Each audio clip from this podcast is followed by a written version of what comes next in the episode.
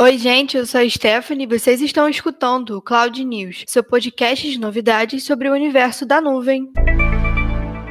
E hoje, no seu podcast de notícias sobre tecnologia e nuvem, a gente vai falar um pouquinho sobre o fim do Google Fotos e o YouTube para Android. Também iremos falar de mais um artigo do Medium sobre hackathon. E para começar seu podcast de tecnologia favorito, o Google Fotos encerrou o backup ilimitado de imagens e vídeos. Triste, né? O anúncio da mudança foi feito em novembro de 2020 e deixa claro que fotos e vídeos passarão a consumir os 15 GB oferecidos gratuitamente para cada conta. O mesmo também é dividido entre o Drive e o Gmail. A mudança, segundo o Google, visa criar o Google Fotos do futuro, com exceção de usuários de smartphones da linha Pixel do ano 1 ao 5 da própria companhia. Todas as contas gratuitas do Google serão afetadas por essa mudança, então fica de olho na sua. Em contrapartida, quem fez o backup até o dia 1 de junho terá todos esses arquivos originais salvos gratuitamente sem consumir os 15 GB. E enquanto uns chegam ao fim, outros ganham novos recursos. O aplicativo do YouTube para Android deve ganhar um novo recurso em breve,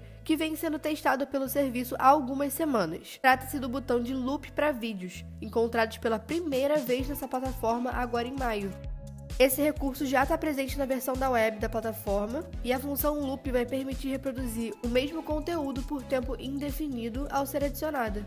Uma das utilidades do botão é tocar uma música específica sem parar, por exemplo, evitando que você tenha que iniciar novamente a reprodução quando a faixa acabar. Você pode encontrar essa opção no menu dos três pontos localizado no canto superior direito da tela, que surge enquanto o usuário assiste a um conteúdo no serviço. E os usuários de outros tipos de sistemas operacionais vão ter que esperar um pouquinho para receber essa novidade. E agora vamos falar um pouquinho de Medium. Esse artigo foi feito pela nossa IPNetter Catarina Ravagnani. Ela participou do primeiro hackathon da vida dela num evento só para mulheres. Ela nunca tinha participado de nenhum e não sabia como funcionava. Mas corajosa e curiosa, ela se inscreveu e passou pelo processo junto com outras 120 mulheres de todo o Brasil. Quer saber um pouquinho mais como foi esse evento? É só clicar no link aqui na descrição desse episódio para poder ler esse artigo que tá incrível.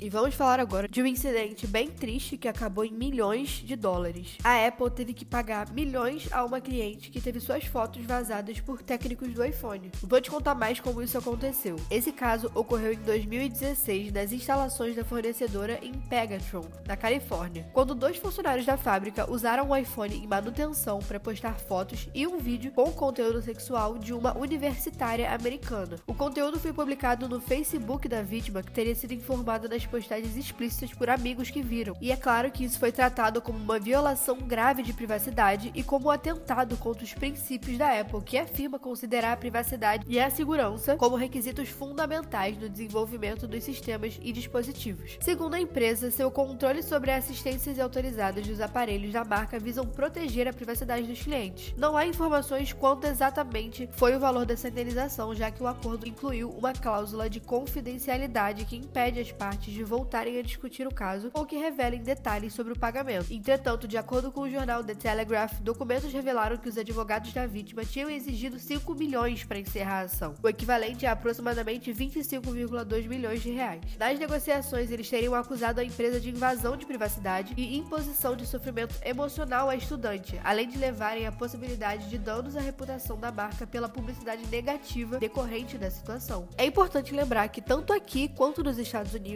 o vazamento de fotos desse conteúdo é crime. E pelo menos aqui no Brasil, esse tipo de crime prevê uma pena de até 5 anos de reclusão para quem, entre outras práticas, publica, transmite ou vende conteúdo íntimo sem autorização da vítima. E por hoje é isso, pessoal. Siga a internet nas redes sociais e fique sempre por dentro de todo o material que a gente produz para te ajudar a crescer. E esse foi o Cloud News de hoje, seu portal de tecnologia e nuvem em até 10 minutos. Até a próxima semana.